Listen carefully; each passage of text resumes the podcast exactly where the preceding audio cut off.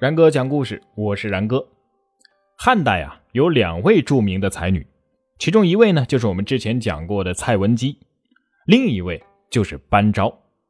蔡文姬是以诗歌闻名的，而班昭呢则博学多才，成就更为多面。班昭可以说是伶俐聪慧、端庄淑达，出身名门，家学渊源。他的父亲就是东汉著名的大学者班彪。大哥是班固，那也是著名的历史学家，他们共同完成了中国第一部断代史《汉书》，那可以说是名垂青史啊。二哥班超那更是著名的军事家、外交家，为打通丝绸之路，在极端不利的条件下深入虎穴，收复了西域，被封为定远侯。与父兄的成就相比，班昭红颜可不输须眉，毫不逊色。因为续写《汉书》和一部传世几千年的《女诫》，而成为了东汉著名的女史家、女文学家和颇具谋略的政治家。受父兄的影响和激励，班昭从童年开始啊，就熟读儒家经典和史籍，掌握了丰富的天文、地理、文学、历史等知识，才学可以说是相当的高，成为了当代的才女。班昭六岁的时候，父亲就病逝了。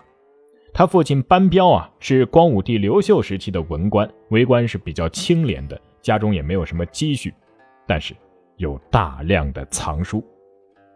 家有藏书，内足于财。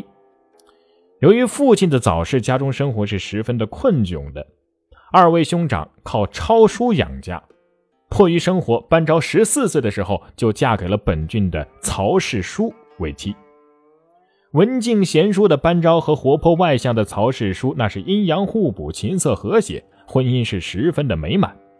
可惜，好景不长，没几年，这个曹氏书啊就过世了。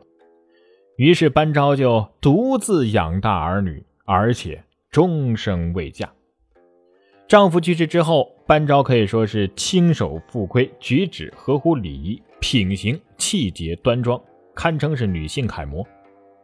康有为关于古代女子有这么一句评论：“以晋江之德、班昭之学、秦良玉之勇毅、辛宪英之轻识、李易安之辞章、宋若宪之经术，列于须眉男子中，已属凤毛麟角。”可见班昭的学术建树堪比须眉，就算是在古代杰出的男人当中，也算是凤毛麟角了。我们知道司马迁的《史记》啊。只记述到了汉武帝太初年间，而班彪所作的《史记后传》数十篇，填补了汉武帝之后的那段历史的空缺。班彪去世之后呢，长子班固自承父业，以《史记后传》为基础，续写了西汉的历史，也就是咱们现在所看到的《汉书》。班固经历了二十多个春秋的辛苦努力，终于是完成了《汉书》的主要部分。但是后来因为窦宪案受到牵连。死于狱中。班固去世之后啊，《汉书》上有八表、天文志还没有完成。班昭奉汉和帝之诏进宫续写《汉书》。班昭这个时候，那就是化悲痛为力量，完成哥哥的未竟之业。班昭在东冠藏书阁，也就是汉代皇家图书馆之内啊，是夜以继日、孜孜不倦地翻阅史典，并且将父兄的著述。整理、分类、修订、补写，潜心的研读著述，历经了十几年的风雨，终于是写完了八表，还有天文志等等篇章。于是，《汉书》在班氏家族父子、父女三人近四十年的接力式的撰写之下，终于在班昭的手中完成了。班昭继承父兄未完成的事业，和弟子一起完成《汉书》最后的部分，为我国文化的传承做出了重要的贡献。《汉书》其实是晦涩难懂的，后世有多少人能够精通呢？班昭当时就是最精通《汉书》的人，为《汉书》的推广传播那是起到了关键作用的。班昭博学多才，五经、辞赋、天文、历史、算术可以说是无所不精。对《汉书》的了解，那更是无人能比呀。所以很多的名士和贵人就拜在了他的门下。在他的弟子当中啊，最有成就的那就是大学者马融。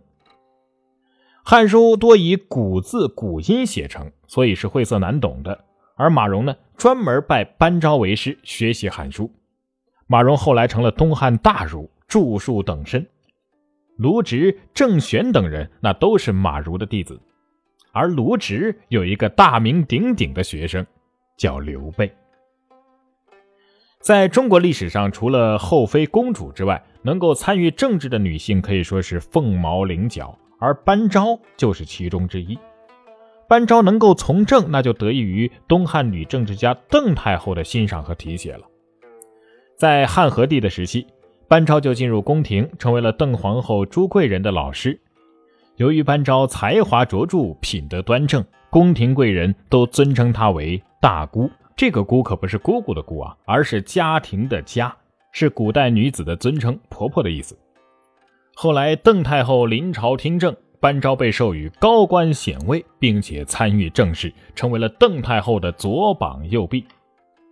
由于班昭的功劳很大，他的儿子被封为关内侯，官至齐国国相啊。班昭是文章大家，不亚于兄长班固，与司马相如等辞赋大家一样。班昭负责在宫廷的各种休闲场合写诗作赋，而为宫廷生活增加情趣嘛。他所作的《东征赋》被收入到了《昭明文选》。他的哥哥班超在西域为国征战三十余年，年老思乡，渴望归国。班昭呢就为兄上书，请求让班超回国。这个书奏写的是言辞恳切，凄恻动人呢。所以汉和帝看完之后啊，那是深受感动，很快就下诏让班超回国。但是班超真正对后世影响最大的传世之作却是《女诫》。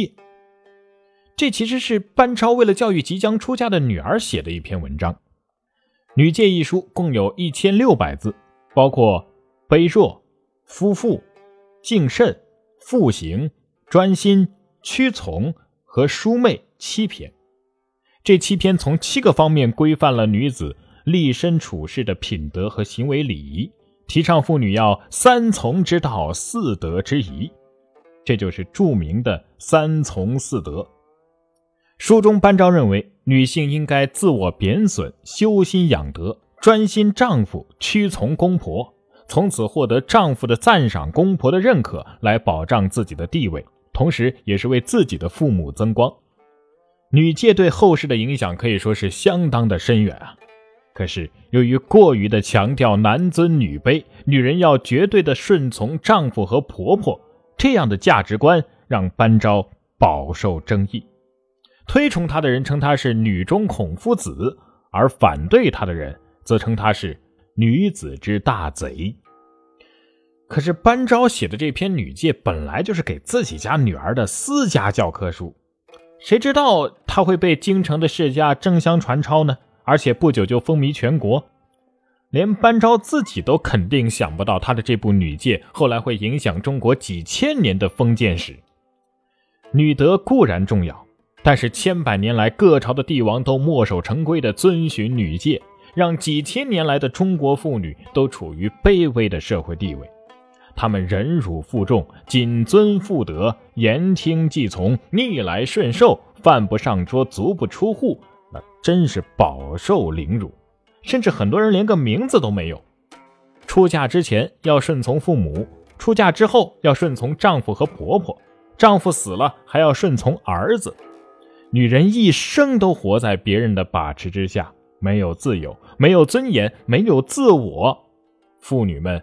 被打入了无底的深渊呢，而班昭的女诫也就成了中国古代妇女的精神枷锁。班昭年逾古稀，七十多岁善终，邓太后素服哀悼，亲派使臣张罗后事。